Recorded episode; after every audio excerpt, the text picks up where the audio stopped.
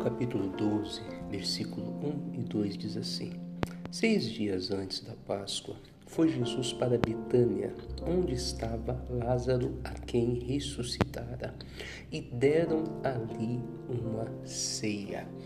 Nós estamos estudando por esses dias é, alguns fatos muito importantes sobre a vida de Lázaro após ele sair da morte para a vida, Jesus ressuscitar ele, né? Foi um milagre muito bonito. Já vimos aqui que ele teve que se livrar das ataduras para em frente. Vimos no último podcast que ele teve os olhos dele abertos e isso aí também foi uma mensagem muito boa.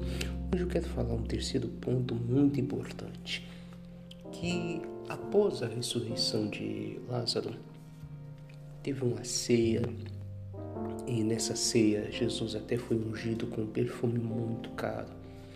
E ali foi um momento de comunhão. E estava ali a, a Marta, estava Maria, estava Jesus, os discípulos, até o Judas é, estava lá. E o Lázaro também. Então isso aqui nos chama a atenção que o cristão pessoa que é de Deus, após ela vir para Cristo, ela tem que aprender a viver em comunhão com os irmãos. Ninguém é cristão sozinho, ninguém é um cristão isolado, tem que andar em comunhão. E não tem maneira melhor do que ter comunhão com os irmãos e com Jesus, como ali eles estavam, do que indo à igreja. A Bíblia fala em Hebreus 10, 25: Não deixe de congregar, como é costume de alguns então, você que está me ouvindo agora, se você um dia ouviu a palavra, veio para Cristo, você já aprendeu que você tem que se libertar daquilo que te amarra. Você já aprendeu que você tem que ter os olhos abertos, o entendimento da palavra. E hoje você está aprendendo que você precisa viver em comunhão, você precisa ir à igreja.